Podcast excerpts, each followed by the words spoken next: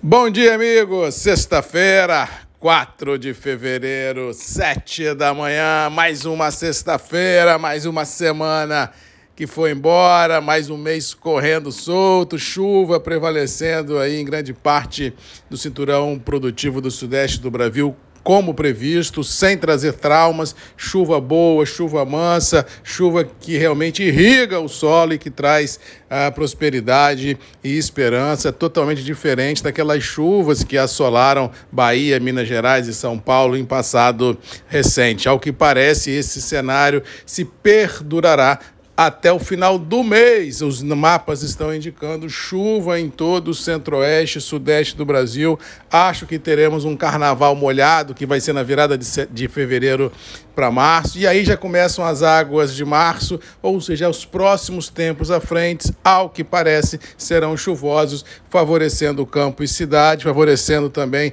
aos nossos reservatórios no Brasil, das nossas hidrelétricas, que já começam a mostrar elevação ah, em suas medidas, o que indica, no fim do túnel, uma possibilidade de, no decorrer de 22, termos aí um rebaixamento de tarifas de energia elétrica, o que ajudará muito a inflação e a sociedade, tanto rural quanto urbana, que vem sofrendo com perda de poder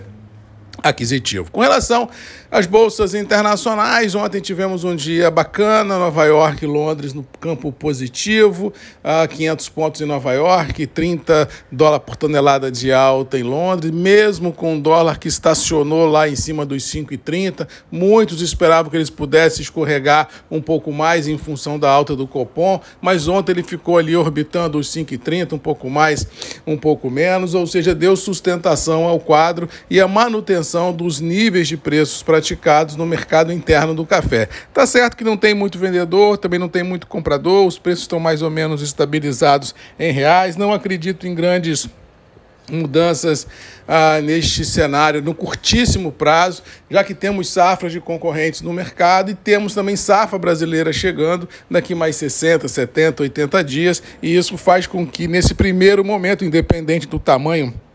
da safra que vai ser colhida é um, um, sentimento de um certo conforto. Mas se nós olharmos o horizonte, olharmos o 22 todo, aí não, aí temos problema. Aí essa tranquilidade que entre aspas reina hoje perde sustentação e o estresse volta a reinar, porque a safra 22 não será do tamanho do que muitos estavam esperando e que o Brasil precisa para honrar os seus compromissos, vislumbrando os últimos 12, 24, 36 meses que nós tivemos por aqui, com embarques acima de 40 milhões de sacas e com um consumo interno entre 22 e 23 milhões de sacas. Ou seja, ao que parece, a conta não fechará e isso pode deixar os níveis praticados, tanto a nível interno quanto a nível internacionais, sustentados no decorrer de 22. Outro fato que continua a chamar a atenção de muitos são os estoques de café certificados em Nova York, que não param de cair ah, deixando aí essa ruptura psicológica do milhão de sacas em Nova York por questões de dias para ser rompido, e isso pode continuar a dar a sustentação e a pegada que Nova York vem ah, indicando aos operadores nos últimos dias, ou seja, no contexto das bolsas, não acredito em qualquer viés de baixa nos níveis, muito pelo contrário, acho que os níveis são positivos, são construtivos, em função dessa derrocada recente do dólar, que nós viemos de 5,70 para 5,26, 5,30 30 e também aos constantes, ah, as constantes quedas de café certificados em Nova York, o que deve projetar agora no Green Coffee no dia 15, baixa também nos estoques americanos de café. Ou seja, o mercado ele vive uma artificial tranquilidade muito grande, porque os nervos de muitos estão à flor da pele. No mais, vamos ficando por aqui, desejando a todos uma boa sexta-feira, que Deus nos abençoe. Ah,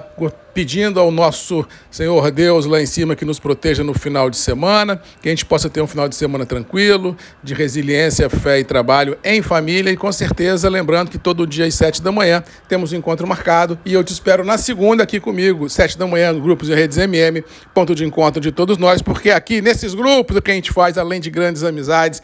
grandes, é, é, não digo profecias, mas grandes discernimentos dos momentos que nós estamos vivendo, é, mercadologicamente falando, e com certeza tentamos fazer no presente um, um olhar diferente nesse futuro que vem por aí. Que Deus nos abençoe. Até segunda. Um abraço do Max Magalhães, voz do café, e até lá. Tchau!